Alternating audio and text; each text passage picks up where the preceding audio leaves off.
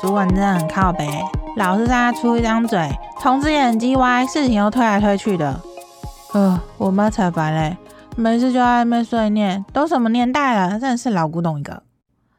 别说啦，我男朋友才烦，管东管西的。如果真的结婚了，就等着被关进牢房吧。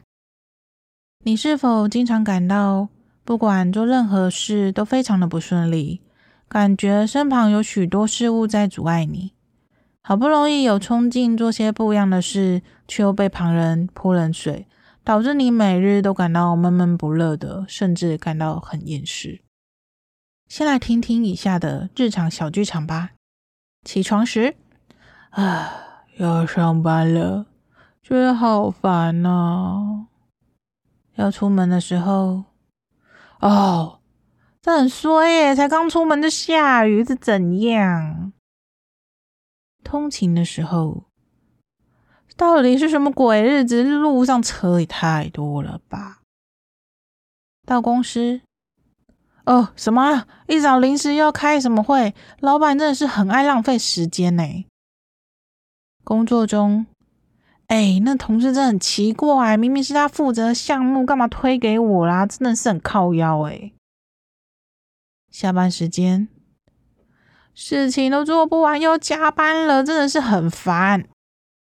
到家了，靠，老娘工作快累死了，另一半怎么都不帮忙，还在那边嫌东嫌西的，他是不会自己弄你。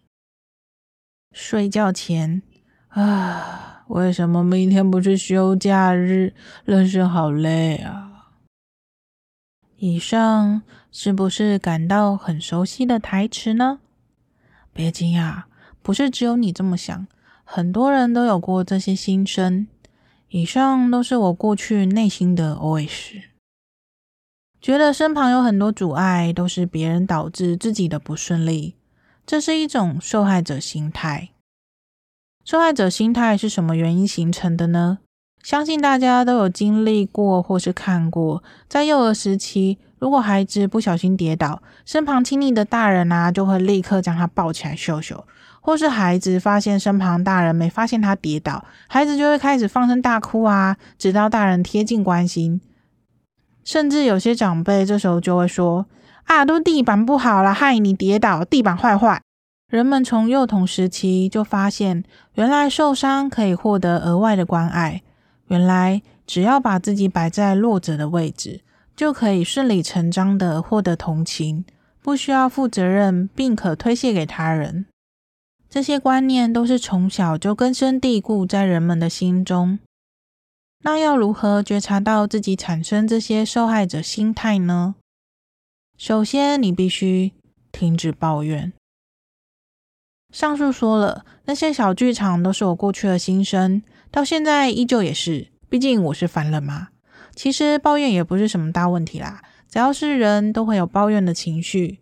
抱怨是抒发你内心的不满，是情绪想告诉你你不喜欢被这样的对待。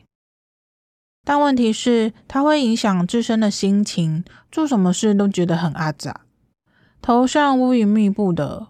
当我觉察到这件事会影响到我的心情，让我对很多事都提不起劲后，脑袋的小剧场不断的上演八点档。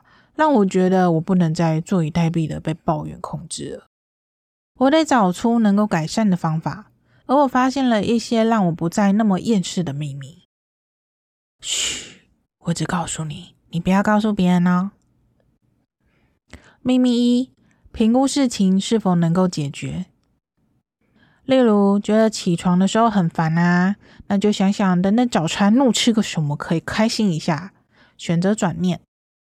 或是遇到同事推责，那就想办法推回去，没有啦，哈哈。或是另外一半不帮忙，呵啊，那就大家都不要做一起摆烂啊，没啦，我白讲的啦。如果是没有办法立即改变的事，例如老板爽何时开会就开会，像这样的事情，不需要纠结在这些无法立即改变的事上，因为并不是只有你一个人遇到这些鸟事。生气气也无法改变什么。秘密二：学习感恩。人们通常都只在乎自己没有的，而忘记自己所拥有的。当遇到一些日常感到不开心的事，试着转念想想自己现阶段所拥有的快乐。例如，起床上班的时候觉得很烦，那就来泡芙传的部落格，满满的疗愈文章让你看饱饱呢。或是在路上遇到很塞车，那就有多一点时间可以多听几首好音乐啦。或是觉得另外一半不帮忙，那就想想其实他平常也是照顾我很多的。我们没有办法去控制别人怎么对待我们，但我们可以控制自己怎么去看待这一切。秘密三：学习果断。当遇到情绪上涌，请先停止情绪的延伸。很多人说，怎么可能控制情绪？要怎样？或是常听到有人说，也太难了吧？其实，所有的选择都在弹指一瞬间。学习为自己承担风险的能力。高敏感的我们很容易将刚发生的事情遗留在心中，这时只需要让那种感觉按下暂停键。你可以选择离开现场，转移注意力，或是闭上眼睛，暂时隔绝一切。